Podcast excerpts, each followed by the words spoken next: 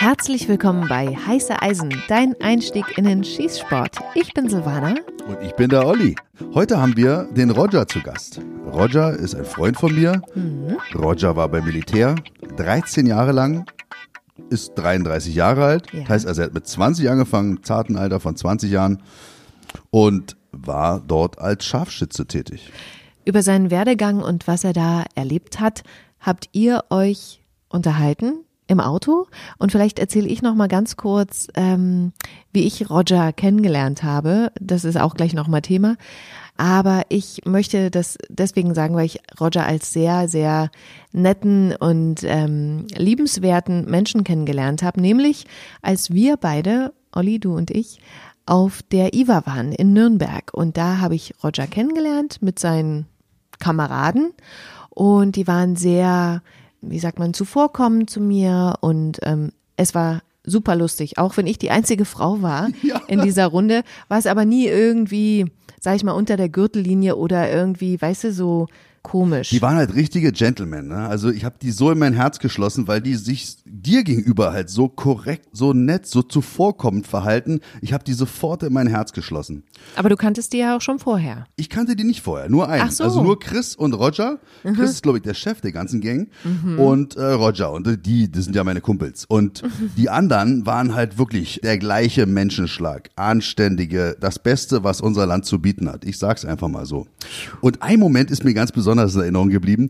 Die Abstromphase der IWA. Tausende von Menschen verlassen das Messegelände, mhm. wollen zu ihren Autos. Es hat geregnet. Ja. Alle waren etwas unter Stress. Es herrschte Dunkelheit. Und wer steht direkt im Weg, blockiert eine Spur? Silvana mit ihrem Opel Adam. Ja. Aber die S-Version, also die schnelle Variante. Natürlich. Natürlich. Sport.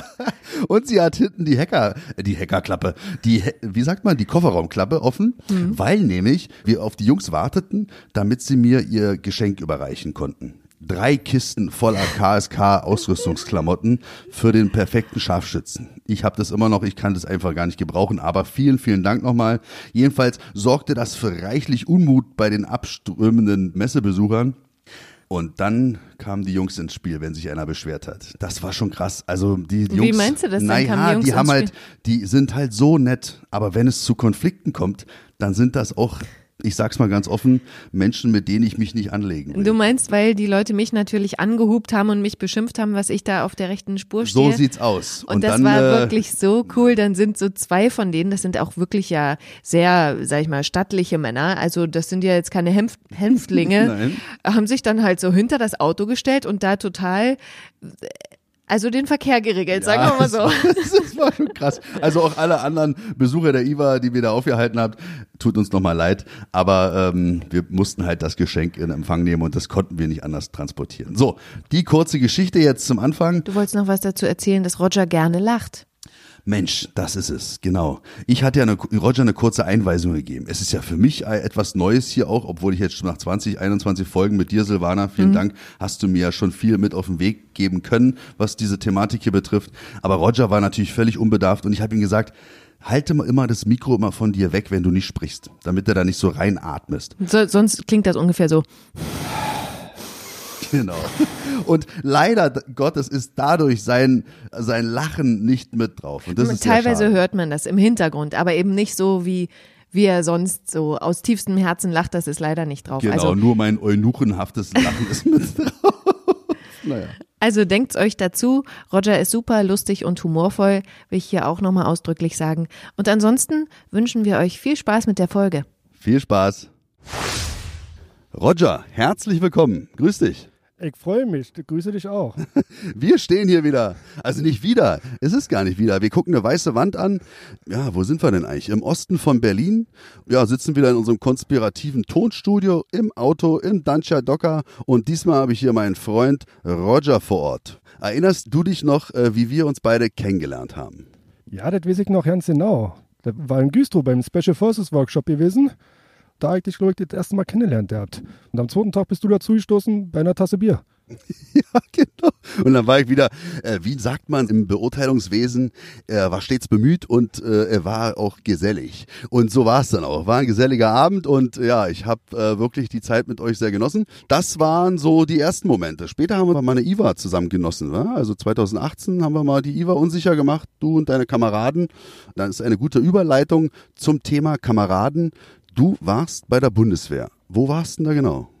Ich war in Munster stationiert gewesen bei den Panzergrenadieren und war dort tätig als Scharfschützentruppführer im Scharfschützentrupp und habe dies ja, seit Anfang an eigentlich ausgeübt. Ich glaube, ein Jahr weit beim Militär und dann fing ich gleich an mit der Scharfschützenausbildung. Und dadurch, dass wir jetzt so eine kleine Gruppe dort auch nur sind, ähm, hat sich jetzt so vertieft und war dann auch jährlich immer bei der Messe gewesen, wo wir uns dann darauf die Jahre auch getroffen haben. Und wie lange dauert es so, äh, um einen Bundeswehr-Scharfschützen auszubilden? Also wie viele Lehrgänge musst du da besuchen? Oder sind das Monate oder sind es sogar Jahre? Das ist eigentlich immer unterschiedlich von jeder Einheit. Wir haben es bei uns zum Beispiel immer so im System gehabt, dass wir gesagt haben, wir machen sechs Wochen eine Vorausbildung. In diesen sechs Wochen gucken wir uns die Soldaten an, ob sie überhaupt dazu fähig sind, die Leistung zu erfüllen egal ob es jetzt physisch oder psychische Leistungen sind, sportlich, alles was dazugehört. Die Schießfertigkeiten müssen funktionieren, selbst ein bisschen Mathematik gehört damit rein.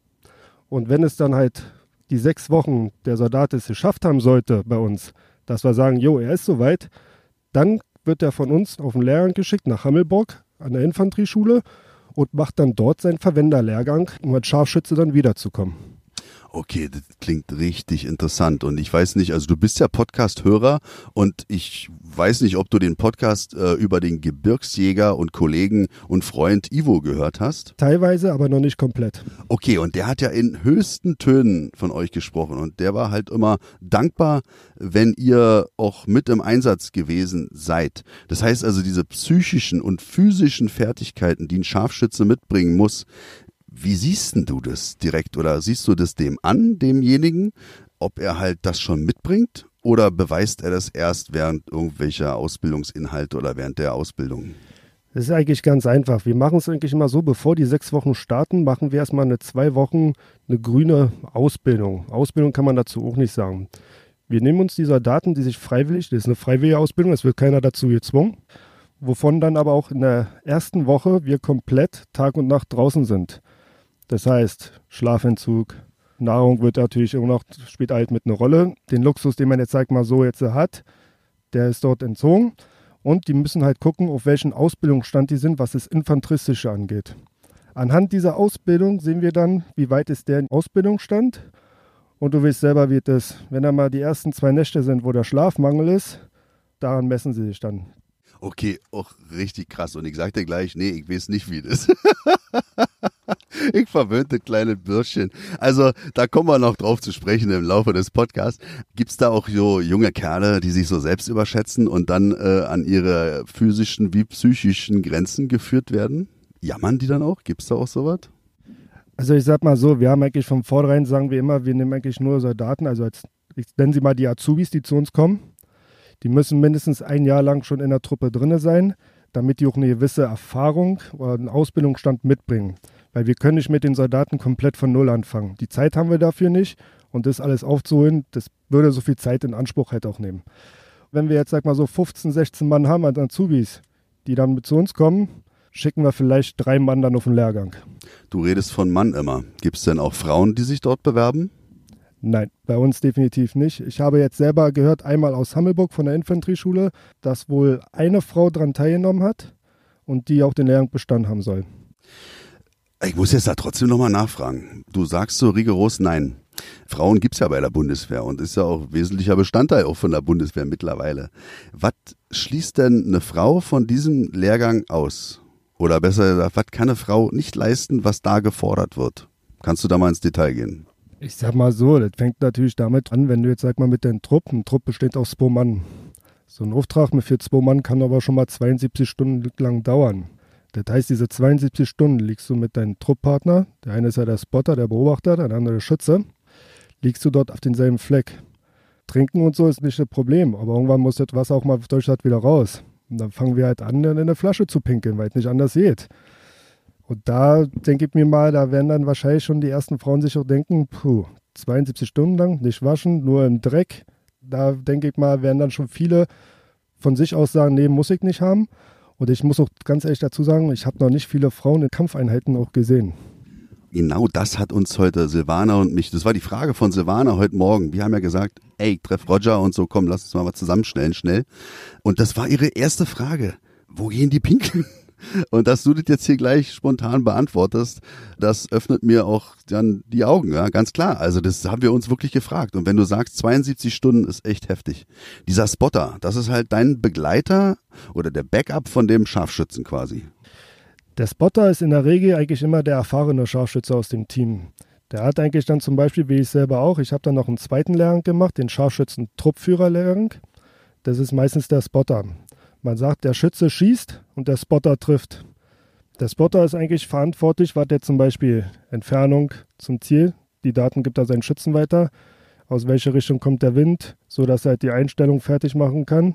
Und dafür brauchst du halt Erfahrung, die du halt immer nur aus dem Training dann halt hast. Also ich verfolge das ja auch ein bisschen jetzt auch die technischen Sachen, die es so gibt da. Jetzt gibt es ja Zielfernrohre, die das alles schon mitbringen. Aber ihr macht doch noch, also die Schulung wird oldschool betrieben. Das heißt mit Mathematik, wie du eingangs erwähntest. Natürlich, die Technik, die man jetzt alle hat, ob es jetzt der Windmesser ist, ob es der Laserentfernungsmesser ist, der halt für die Entfernung dann verantwortlich ist und so, das macht es dem extrem leichter, keine Frage. Aber mal ganz ehrlich, wenn die Technik ausfällt, muss ich trotzdem funktionieren und muss meinen Auftrag zu 100% erfüllen. Also erst Oldschool und wenn Oldschool beherrscht wird, dann können wir auch über technische dann drüber reden. Weißt du, was mir bei Oldschool einfällt? Wenn ich so ähm, US-amerikanische Militärfilme sehe, diese Marines oder so, die hatten ja mal diese Einheitsbrillen auf mit so einem schwarzen Gummiband hinten. Also die sahen immer recht geil aus. Also ich fand das immer richtig cool. Aber so eine Brille ist bestimmt störend. Wie sieht's denn aus? Nehmt ihr auch Brillenträger oder jetzt einer, der Kontaktlinsen trägt? Ja, ich, wir hatten selbst bei uns hatten wir auch Brillenträger gehabt. Ich kannte selber zwei Mann. Das geht, es funktioniert, das ist eigentlich gar kein so großes Problem. Aber wir empfehlen natürlich dann, dass sie halt natürlich umstellen sollten auf Kontaktlinsen. Weil wenn du mit der Waffe schießt, dann kommt der Rückstoß. Ich habe einige kennengelernt, die haben diese Cut bekommen über ein Auge. Als Brillenträger wird dann vielleicht noch ein bisschen schlimmer dann. Also haben wir denen empfohlen, die sollen dann doch lieber Kontaktlinsen tragen dabei. Okay, Roger. Vom Typ her, vom Wesen des Menschen. Kannst du da vielleicht äh, sagen, was muss da für ein Typ sein? Also so ein Zappel-Philipp ist da vielleicht fehl am Platze, oder? Also der Soldat sollte auf jeden Fall, sag mal, charakterstark sein. Er sollte ruhig, ausgeglichen sein. Und so doof wie sich das anhört, er sollte geil auf den Job sein. Sich im Dreck zu wälzen, auch da ein paar Tage auszuharren, der muss halt drauf stehen. Also wir brauchen jetzt nicht, sag mal, die Leute, die jetzt sagen, voller Playstation spielen, Call of Duty spielen da, gerade eine Scharfschützenmission und dann sagen, boah, ich habe jetzt voll Bock drauf. Also nicht umsonst ist die Ausfallquote ungefähr bei 70 bis 80 Prozent. Okay. Hollywood. Begleitet es euch? Klar, also wenn ich euch, ich sehe jetzt euch einfach mal hier in so einem Aufenthaltsraum da zusammenhocken. Ah, Mann, langweilig. Wieder eine Schluss. Ja, kein Auslandseinsatz. Kacke. Gucken wir uns ein Filmchen an. Was guckt denn so ein Scharfschütze für ein Filmchen? Chris Kyle hier, der Sniper oder was auch immer, keine Ahnung. Ich weiß gar nicht, wie die Filme richtig heißen. Sind da Parallelen da oder ist das alles voll der absolute Nonsens? Also natürlich, die Klassiker an Filme, die muss man alle sehen haben. Ja, bei dir Mark Wahlberg ist mit dem Film Shooter, wo ich aber auch gleich sage, es ist Hollywood, es ist wirklich rein Hollywood. Natürlich, der Klassiker Chris Kyle ist eine absolute Legende. Bevor ich den Film gesehen habe, habe ich persönlich mir den Wälzer durchgelesen von ihm, den auch seine Frau zu Ende geschrieben hat, weil er gestorben ist. Was sehr gut war in dem Film ist zum Beispiel, weiß ich, Sata, dieses Tücher. In dem Film wird es sehr gut wiedergespiegelt. Das ist nicht mal von irgendwo hergeholt. Und was natürlich noch ein Klassiker ist, wenn man jetzt, sag mal, von den Scharfschützen den Unterschied sieht aus dem Zweiten Weltkrieg, Duell animierte Gates mit dem Deutschen und mit dem Russen, natürlich gucken wir auch die Filme. Problem ist, danach hat man immer Bock, selber wieder zu arbeiten, aber das passt schon. Das gehört einfach mit dazu. Absolut. Das ist ja wie bei mir als äh, Polizeibeamter. Ich gucke ja dann auch mal Derek und Tatort und dann habe ich richtig Bock, wieder richtig zu arbeiten, mal so richtige Polizeiarbeit. Okay, alles klar. Kommen wir mal zu einer, einer Überleitung. Generell ist das ja auch für den Sportschützen interessant, dieses Thema. Aber jetzt kommen wir mal zum Thema, was bestimmt den Sportschützen absolut interessiert, zu den Waffen und zur Ausrüstung was gibt's denn da so? Wenn du mal vielleicht zwei nimmst, die ihr bei euch im Bestand hattet, oder vielleicht habt ihr auch nur eins gehabt, ich weiß es nicht. Erzähl mal was dazu. Ja, also relativ waren wir eigentlich von den Waffen, was die Waffen geht, eigentlich relativ gut ausgestattet. Wir hatten natürlich das G22A1 am Anfang gehabt. Das wurde jetzt ausgesondert aus der Truppe. Da kam jetzt die Erneuerung des G22A2. Darf ich kurz unterbrechen? Dieses G22A1, das war Accuracy International? Das ist so richtig. Das G22A2 ist genau dieselbe Waffe. Ich sage jetzt mal nur General überholt. Ah, okay, aber Kaliber ist dann auch 300 WinMac? Oder? Ja. Das ist alles gleich geblieben. Die Waffe hat jetzt bloß sag jetzt mal ein bisschen Feintuning bekommen. Ne? Also das Gehäuse ist jetzt ein bisschen anders, gleich mit ein bisschen Picantini-Schiene dran. Ne? Neue ZF ist jetzt da oben drauf. Aber ansonsten ist es so, von den Kaliber und so, Rohrlänge, Drall, ist alles gleich geblieben. Weißt du zufällig, ob ein Sportschütze diese, genau dieses Gewehr erwerben kann oder ist das bloß für den militärischen Gebrauch auch vorgesehen?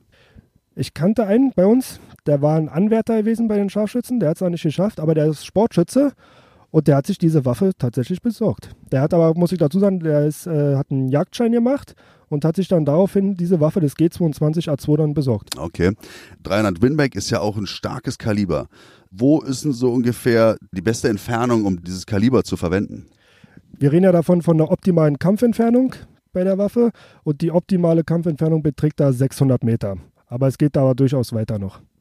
Okay, und die ballistische Wirkung jetzt gerade auf so ein Fahrzeug oder halt auf eine Hauswand, ist die dann noch gegeben oder äh, passiert da nicht viel? Habt ihr so einen Mediumbeschuss? Also, habt ihr sowas gemacht mal, um das mal auszutesten? Wir haben mal sowas ausgetestet, wo ich in Spanien war, auf einem internationalen Workshop, was nur für Scharfschützen gedacht war. Und da hatten wir halt mal mehrere Kaliber genommen gehabt und getestet, durch die Scheibe durchschießen, um zu sehen, was da überhaupt für eine Ballistik, was da überhaupt passiert mit.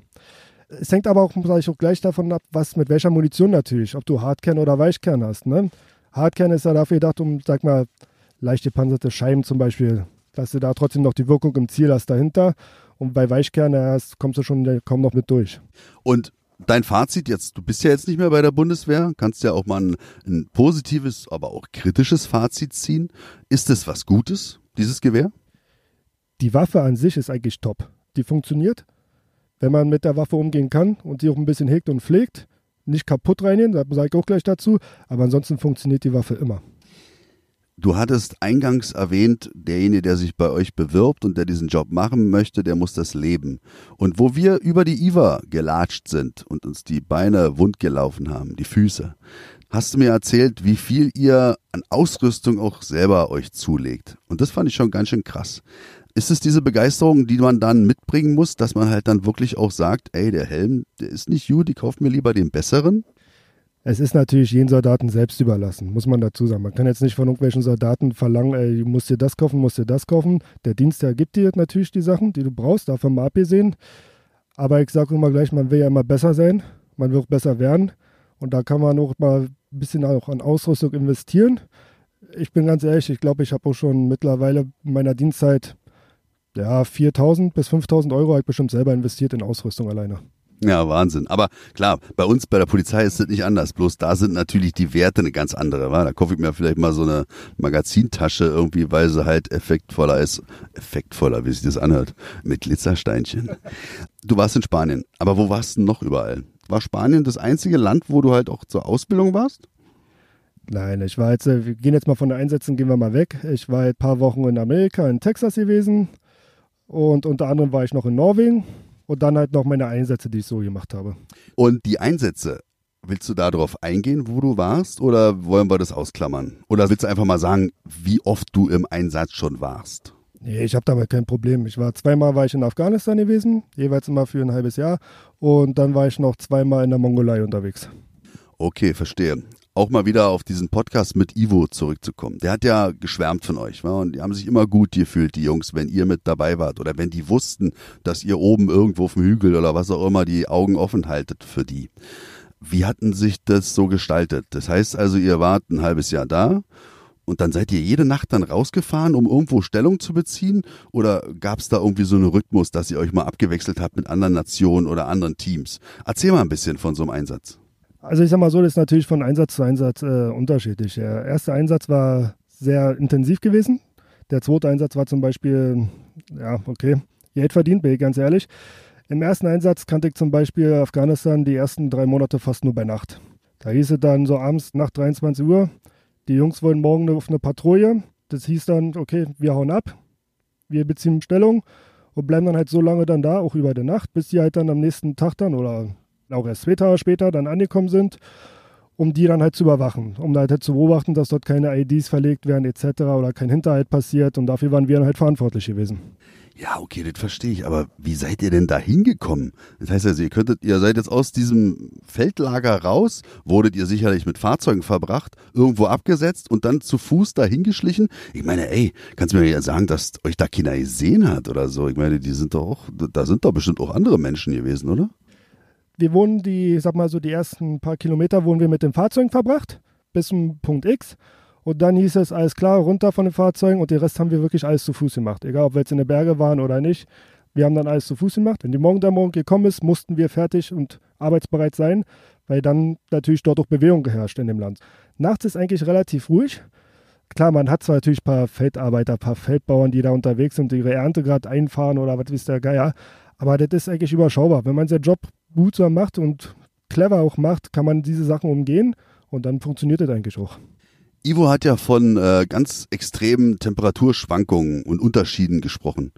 Das heißt, wenn du ein halbes Jahr da warst, lagst du also auch mal bei 30 Grad da und du lagst auch mal im Schnee in der Nacht. Ist das richtig?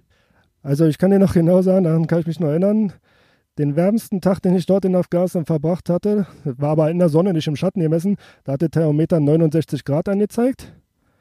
Und im Winter hatten wir teilweise bis minus 15 Grad dann auf einmal gehabt. Das ist so vorgekommen, das ist richtig, ja.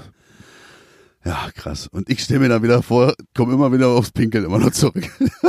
ich meine, das ist schon krass. Also es ist unfassbar. Und dann war diese Patrouille dann oder äh, ist dann an euch vorbeigezogen und dann konntet ihr euch auch wieder zurückziehen oder habt ihr dann wieder gewartet, bis die zurückkamen oder habt ihr auch so Observationsaufträge oder Aufklärungsaufträge gehabt? Natürlich haben wir gewartet, bis die Patrouille gekommen ist, ihren Weg dann dort abgezogen hat. Entweder haben wir es so gemacht, die sind an uns vorbei, dass wir dann gleich aus unserer Stellung heraus dann zum Beispiel hinten mit ran und sind dann mit denen noch mit weitergelaufen. Und äh, wir haben es so gemacht, die sind ihre Patrouille weiter.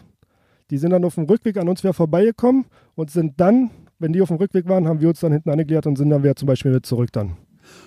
Und deswegen habt ihr auch so einen guten Ruf, denke ich mal. Oder? Wenn die Jungs, die wussten ja schon, was sie geleistet haben und jetzt kommt ihr noch dazu und macht deren Job zur Hälfte dann auch noch mal mit, obwohl ihr ja schon das Doppelte im Vorfeld schon geleistet habt. Da kommt dann, glaube ich, auch dieser Mythos, dann ist, ich denke, ich nenne es einfach mal Mythos auch her, ähm, oder dieses hohe Ansehen. Sorgt es auch dafür, dass du dann auch eine besondere Stellung in diesem Lager dann hast? Also, dass du halt, wenn jetzt alle zum Essen anstehen, dass du dich nach vorne drängeln kannst oder so? Schön wäre es, muss man dazu sagen. ähm, Platz da, hier kommt der Chef. Okay, gut. Ähm, jetzt, wo wir schon beim Essen sind, ich muss es einfach jedes Mal wieder anschneiden. Wie war denn das Essen? Im ersten Einsatz war eigentlich die Küche relativ gut gewesen, muss ich wirklich dazu sagen. Im zweiten Einsatz war ich fast nur bei den Amerikanern essen. Und da war das Essen Bombe. Okay, deckt sie also mit Ivos Angaben. Jetzt kommen wir aber noch mal weiter. Was habt ihr dann da gegessen, wenn ihr da rumgelegen seid? Schon mal was von der klassischen EPA-Packung gehört? Ja, das habe ich jetzt wirklich. Also ich hatte so, solche Dinge auch mal zu Hause. Köstlich. Ja, aber nach einer Weile steht es dir aus dem Ort raus, glaubt mir. Okay, ah, jetzt fällt mir gleich wieder eine Frage ein. Wir könnten uns hier stundenlang unterhalten. Und Silvana hat auch wirklich gesagt, ey, haltet euch kurz. Ich so, jawohl, Chefin. Aber es ist schwierig mit dir, weil es halt so interessant ist. Weil mir fällt halt immer wieder eine neue Frage ein. Der Müll, der da anfällt, also nicht nur aus ökologischen, ökologischen Gründen sollte man ihn ja mitnehmen, aber auch sicherlich aus taktischen Gründen, oder? Habt ihr dann auch eure, sprechen wir einfach mal an, eure Exkremente dann auch eingepackt vielleicht? Erstmal, also all was da Müll ist, wird mitgenommen. Wir hinterlassen keine Spuren. Wir waren dort und wenn wir weg sind, waren wir nie da gewesen. Und ja, wenn der Darm drückt, dann wird halt in diesen Shitbags seine Geschäft erledigt. Man wird aufpassen, dass es gut verschlossen ist danach. Und dann wird es auch halt mitgenommen. Ja, ist so. Okay. Roger, der Scharfschütze wird ja ausgebildet, um die Kameraden zu decken, Aufträge zu erledigen, aber im Endeffekt wird er ausgebildet, um zu schießen. Und wenn er schießen muss, dann schießt er ja sicherlich auch, um zu töten. Ist das richtig? Ja, natürlich, also er wird natürlich mit ausgebildet, um halt diesen, wenn es drauf ankommt, diesen finalen Schuss, nennen wir das, zu tätigen. Und der muss da noch sitzen, komme was wolle, na, natürlich. Ich glaube, da brauchen wir auch gar nicht drum herum zu reden, irgendwie da. Ähm, aber wir müssen halt, für mich ist es interessant, den Punkt der Moral. Wie geht ihr damit um oder wie seid ihr damit umgegangen? Habt ihr darüber gesprochen? Habt ihr danach, also nach so einem Einsatz vielleicht darüber gesprochen? Gab es da irgendwelche Gewissensbisse? Nicht nur jetzt, wenn es dazu gekommen sein sollte, sondern halt auch im, in der Ausbildung ist sowas Thema. Wir hatten eigentlich immer, das haben wir aber von Anfang an noch schon so gemacht. Selbst in der Ausbildung in Deutschland hatten wir es so in Hand gehabt. Nachdem ein Auftrag, egal was es für einer ist, ob er über einen Tag oder zwei Tage ging, erstmal wieder ankommen. Dann hat erstmal jeder eine Stunde Zeit für sich selber. Und danach setzt man sich einfach alle wieder zusammen. Darauf hat auch der Zugführer sehr viel Wert gelegt, auch wir anderen auch. Und dann ist jeder zum Gespräch gekommen und jeder konnte sagen, was ihn betroffen hat, was ihn gepasst hat, was er gut fand, was er schlecht fand. Oder ob er vielleicht auch, wie du schon selber gesagt hast, wenn es halt so kommen sollte, er sagt hat, wir müssen uns mal unter vier Augen unterhalten. Dann ist es halt so und dann wird es auch so gemacht. Aber wir haben auch immer gleich gesagt, habt, das, was wir hier besprechen, verlässt auch nicht den Raum und es bleibt auch unter uns und das haben wir auch immer so handgehabt. Okay, ich habe euch ja da auf der IWA oder wir, Silvana und ich, haben euch ja begleiten können. Und das fand ich schon ganz schön cool. Jetzt nicht so, wie ihr miteinander umgegangen seid. Da hat man schon gemerkt, ihr seid eine eingeschworene Gemeinschaft. Ich habe aber auch gemerkt, um jetzt auch wieder den, den Übergang zum Schießen mal zu finden, da haben wir kurz verharrt an einem Stand, wo so ein virtuelles Schießen angeboten wurde. Und dann habt ihr euch alle mal da versucht und hier der eine Kollege, sehr körperlich, also ihr seid ja alle körperlich sehr gut ausgestattet, also äh, was ich jetzt wieder rede, also hier muskulaturmäßig. Und äh, also der war ja auch so, so ein Bodybuilder-Typ halt. Ja? Der hat sich ja da besonders hervorgetan. Ist mir noch so in Erinnerung. Aber so Muskeln an sich, also ich stelle es mir einfach so vor, verbrennen die nicht viel Sauerstoff, wenn du da jetzt rumliegst? Ist das nicht kontraproduktiv eigentlich? Ja, das ist richtig. Man sagt eigentlich immer, als Scharfschütze ist es wichtig, dass man die Kraftausdauer extrem trainieren sollte. Vor allen Dingen auch Nackenmuskulatur und vor allen Dingen Rückenmuskulatur. Dadurch, dass wir ja unser Gepäck halt immer selber schleppen und das nicht gerade wenig ist. Aber ich sag mal so, der geht doch anders. Wir kommen damit klar, wir kommen damit zurecht. Und wir haben auch immer gesagt, ja, der tut immer auch ganz gut, wenn man ruhig mal ein bisschen mehr Masse hat. Weil der Körper braucht das. Durch das Gewicht, was wir an Zusatz haben, wir hatten bei uns auch schon Kameraden gehabt, die hatten vielleicht nur 60, 70 Kilo auf der Ware. Ja, gut, die sind aber nach den ersten fünf Kilometern sind die zusammengebrochen und dann war bei den Feierabend gewesen. Und es kann natürlich auch sein, stell ich mir vor, wenn du da mehrere Tage rumliegst, da verbrennt der Körper ja auch extrem Energie. Ne? Und dann verlierst du ja auch. Und das ist so also ich bin ja nun mal Hundeführer und wenn mir einer sagt, ey, dein Hund ist zu fett. Nee, sag ich, wenn der auch ein bisschen älter ist, dann hat, braucht er halt auch seine Reserven, wenn es ihm mal schlecht geht, auf die er dann zurückgreifen kann. Also ist nicht ganz fett werden, den Hund lassen, aber ähm, also so ein paar Reserven, so, deswegen sehe ich ja auch so aus, wie ich aussehe. Jetzt hast du wieder ordentlich zugelegt hier Muskulatur. Hat das mit deinem Ausstieg zu tun? Oder ist das jetzt einfach nur, weil du einfach mehr Zeit hast? Erzähl mal über deinen Ausstieg bei der Bundeswehr. Wie gesagt, ich war ja nun 13 Jahre aktiv dabei. Ich bin immer noch dort eigentlich angestellt, wenn man so will. Ich habe jetzt halt bloß äh, eine neue Ausbildung begonnen. Das ist so gesagt der BFD, den ich habe. Darf ich kurz unterbrechen? Immer diese Abkürzung, das ist bei euch üblich, aber gibt auch viele Menschen, die nicht bei der Bundeswehr waren. Äh, deswegen nochmal jede Abkürzung bitte ausformulieren. Im Berufsförderungsdienst. Mein Einstieg ins zivile Leben, sagen wir mal so. Und ich bin dort im Personenschutzzentrum tätig. Und dort liegt halt mein Chef auch sehr viel Wert auf die Körperlichkeit, also die körperliche Ausdauer vor allen Dingen. Und bei mir ist es halt immer so, bei mir fängt der Tag früh um fünf an und von sechs bis acht Uhr bin ich erstmal in der Fitnesshalle. Das brauche ich schon mal als Startprogramm.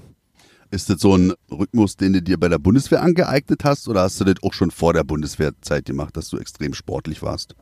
Ich sag mal so, ich habe schon vor der Zeit bei der Bundeswehr war mit dem Sport extrem angefangen, aber vielleicht nicht so intensiv wie dadurch. Durch das Militär bin ich jetzt doch ähm, stabiler geworden, keine Frage, lese schon durch die Ausbildung. Das tut mir aber auch mein Körper selber gut, muss man auch so ganz klar dazu sagen. Und deswegen habe ich gesagt, werde ich das auch so beibehalten und brauche ich jetzt für die Zukunft halt dann auch. Zukunft. Warum bist du überhaupt ausgestiegen? Ich sag mal so, die ersten zehn, elf Jahre waren super und es, man konnte zugucken, es wurde immer es war immer abfallend gewesen. Man hat es auch mitgekriegt am Nachwuchs. Uns wurden noch viele Steine im Weg gelegt dann zum Schluss. Und dann haben wir auch gesagt, okay, man kann nicht immer nur kämpfen und immer auf die Fresse fallen, dann ist es halt, dann muss man halt mal den Absprung auch mal schaffen. Und du, man wird ja auch auf Dauer wird man einfach betriebsblind auch. Und deswegen ist auch so ein Wechsel, ich kann es jetzt nicht beurteilen, wie es bei der Bundeswehr ist. Also, aber ich sage halt schon, wenn du zwölf Jahre bei demselben Verein warst oder denselben Job gemacht hast, ich glaube, da ist eine Veränderung ganz gut. Und gerade so ein Mensch wie du, der mit so einer Begeisterung die Sachen anpackt, auf die er Bock hat, das ist schon cool jetzt für den neuen Chef, denke ich mal, oder da, wo du arbeiten wirst. Ich weiß ja nicht, wo du dann irgendwie äh, beruflich dann auch Verwendung finden wirst. Die lecken sich sicherlich die Finger nach euch, oder? Also Chef hat schon gesagt, wenn es noch mehrere von mir gibt, soll ich die ruhig anwärmen und dann will er die auch noch ausbilden. So ist es nicht. Okay, aber was bedeutet denn das äh, jetzt genau? Also Sicherheitsbranche, klar, aber das ist ja, umfasst ja vieles. Du wirst sicherlich jetzt nicht bei äh, Kick irgendwie an der Tür stehen, oder? Nein, das definitiv nicht. Also, klar, man muss mit dem Basic anfangen. Das ist gar keine Frage. Jetzt sprich erstmal, ich habe jetzt zum Beispiel im Mai ich meine erste Prüfung gemacht, da habe ich meinen 34a-Schein gemacht, so gesagt die Grundbasis mache jetzt noch die Waffensachkunde mit dazu. Moment, Moment, Moment. Genau da schließt sich nämlich wieder der Kreis.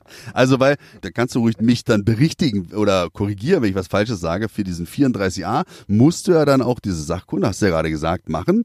Und heißt also, du musst den, dieselbe Zeugs halt lernen, was so ein Sportschütze lernen muss. Ist so richtig, wa? Ja, das ist so richtig, ja. Die Waffensachkunde war auch sehr interessant gewesen und alt, was dazugehört. Und ähm, man muss dazu sagen, ich habe gedacht, na gut, Waffensachkunde, Mensch, was beim Militär wird ja schon nicht so dolle sein, ne? Kann sich ja nicht verändern. Und dann hat mein Chef mir erstmal Waffengesetz auf den Tisch geknallt, den dicken Wälzer, und dann habe ich mir gedacht, ja, wird wahrscheinlich doch ein bisschen. Weißt, du, du weißt doch, wie oft habe ich dir geschrieben, ich brauche mal deine Hilfe bei Faltfuß. Ey, und ich musste so lachen, weil da so viele Parallelen sind zu meiner Folge Nummer zwei oder drei, ich weiß jetzt nicht mehr, war ja genau dasselbe. Was soll denn da passieren? Ich gehe da hin, zack, zack, und dann mache ich den Test und auf einmal habe ich dann aufgeschlagen und ich so, um Gottes Willen, was sind denn das für Fragen? Ich habe noch nie gehört. Also wenn es dir jetzt auch so ging, das ist ja echt cool. Aber lass uns nochmal zurückkommen zu dem, wo du dich siehst. Wo siehst du dich, wenn du diese Ausbildung abgeschlossen hast? Siehst du dich da wieder im Ausland oder willst du hier im Inland bleiben? Also erstmal ist es natürlich jetzt damit, wie die Ausbildung erstmal weiter verläuft. Mein Ziel ist es, dass ich jetzt erstmal im November meine Fachkraft mache für Schutz und Sicherheit. Ich sage mal so einen selben Brief dazu. Und danach möchte ich dann eigentlich in eine Spezifizierung reingehen, als was rein Personenschutz betrifft. Das ist dann eigentlich auch erstmal für mich der Schwerpunkt, den ich mir selber stelle. Wo es danach hingeht, halte ich mir alle Türen offen. Ich wäre aber auch nicht abgeneigt, wieder ins Ausland zu gehen, bin ich ganz ehrlich. Wenn du dann im Ausland bist, es könnte schon fast gefährlicher sein, oder? Also ich sag mal so, wenn du als Freiberufler unterwegs bist, brauchst du dich nicht darauf äh, verlassen, dass hier irgendwelche Spezialkräfte kommen und dich dann wieder rausholen. Dann bist du dann wirklich auf dich gestellt. Nicht umsonst ist man dann noch zum Beispiel doch privat versichert in der Aktion. Alles klar, okay. Ah, die lecken sich bestimmt die Finger nach dir. Äh, kostet doch bestimmt gar nichts. Roger, wir kommen zum Ende dieses Podcasts. Und eigentlich beenden wir diese Art von Podcast immer mit der Frage, erzähl mal von deinem skurrilsten Erlebnis. Naja, was soll ich dich jetzt fragen, was dein skurrilstes Erlebnis ist? Also das wurde jetzt nicht... Äh, hierher passen, glaube ich. Aber vielleicht hast du ja irgendeine lustige Anekdote, weil es war schon ein ernstes Thema jetzt. Wir haben das, glaube ich, mit einer humoristischen äh, Note versehen können, aber dieses Thema ist auf jeden Fall ernst. Aber vielleicht können wir das mit etwas Spaßigem beschließen. Vielleicht hast du ja was für uns. Das Lustigste, aber was eigentlich mit am meisten, was immer in Erinnerung bleiben wird, wir haben immer bei uns Scharfschützen intern immer jedes Jahr ein Weihnachtsschießen gemacht wir haben es immer so gemacht, wir bleiben die komplette Woche draußen, so eine Art Schießbiwak. Wir nehmen alle unsere Waffen mit, die wir haben. Und auf dem letzten Abend, dann nebst halt doch dann mal mit einem Glühwein, mit einem Grillerchen, halt eine gemütliche Runde. Und die Runde hat dann halt doch mal ein bisschen länger auch gedauert, so dass wir am nächsten Morgen alle komplett nackt, nur mit Plattenträger auf der Schießbahn waren und dann erstmal ein Schießen begonnen haben, so. genau mein Ding. Aber ich muss so lachen jetzt, liebe Zuhörer und Zuhörerinnen. Es war so, dass Roger mich, glaube ich, du hast mich zwei Jahre lang mal, glaube ich, eingeladen zu diesem Weihnachtsschießen. Und ich habe halt wirklich, ich bin ja schon ein schlaues Kerlchen, ne? Ich habe halt zu Hause gesessen und du hast mir dazu geschildert, was ihr da so macht. Ey, eine Woche draußen im Schnee, nichts, nur ein Feuerchen. Und ich sage, das klingt ja traumhaft und bin dann nicht gekommen. Ja. Also ich habe dann irgendeine eine Ausrede angeführt. Nein, ich musste wirklich arbeiten. Da kommen wir jetzt wieder zurück zu dem, was ich eingangs meinte. Ähm, ich bleibe halt doch lieber auf der Couch und nicht jeder ist dafür geschaffen. Umso toller finde ich es halt, dass halt so Leute wie ihr daran Gefallen findet und wünsche euch noch weiterhin viel Spaß dabei. Bleibst du denn weiter Reservist oder hast du damit komplett abgeschlossen? Nee, ich habe gesagt, wenn ich einmal rausgehe, dann mache ich komplett Cut und dann ist aber auch Feierabend. Ich habe jetzt neue Ziele in meinem Leben und da ist für mich kein Platz als Reservistenrolle. Da ist für mich wirklich ein gerader Abschluss jetzt. Okay, dann machen wir den Abschluss jetzt hier, aber trotzdem noch mit einem Bezug zum sportlichen Schießen. Wenn ich dir jetzt eine, sagen wir mal, eine Glock, also eine militärisch geprägte Faustfeuerwaffe gebe und dich dann auf 25 Meter Sportschützen-like hinstelle, kannst du dann ein gutes Ergebnis erzielen oder würdest du da scheitern? Selbst noch nach fünf Tassen Bier immer noch ein gutes Ergebnis, ja. Okay, das ist gut, alles klar. Na gut, nehme ich so hin. Diese Alles klar. Aber eine Frage habe ich noch. Moment mal. Wenn du jetzt was kaufen könntest, quasi als Sportschütze, vielleicht wirst du ja auch mal Sportschütze. Vielleicht machst du ja auch mit bei Heiße Eisen bei uns. Was würde dich denn so interessieren? Also ich werde auf jeden Fall eintreten, das steht schon fest, allein schon wegen meiner beruflichen Zukunft. Oh ja, das höre ich gerne, sehr gut. Das fängt damit schon mal an. Anfangen wird bei 9 mm mit einer Glock. Bei einer 223 Remington schwanke ich zwischen Hamel oder Schmeißer. Und ja, vielleicht noch was für Long Distance schießen, würde ich wahrscheinlich auch bei Henne dann mal. Könnte sein, dass ich dort bleibe. Okay. Roger, vielen, vielen Dank, dass du hier im Podcast warst. Vielen, vielen Dank, dass du dir die Zeit genommen hast. Es war echt super, dich mal wiederzusehen. Wir sind nämlich von den Wohnorten ganz schön örtlich, ganz schön weit getrennt. Und das äh, war sehr schön. Und jetzt gehen wir ein Bierchen trinken, oder? Das klingt fantastisch, weil ich schwitze hier drinnen wie sonst was. da seht ihr mal, selbst ein Scharfschütze, selbst so ein Titan von Mann äh, muss das hier durchstehen. Okay, du bist entlassen. Oder wie sagt man beim Militär? Ich melde mich ab. Wir melden uns ab. Bis zum nächsten Mal. Tschüss. Ciao.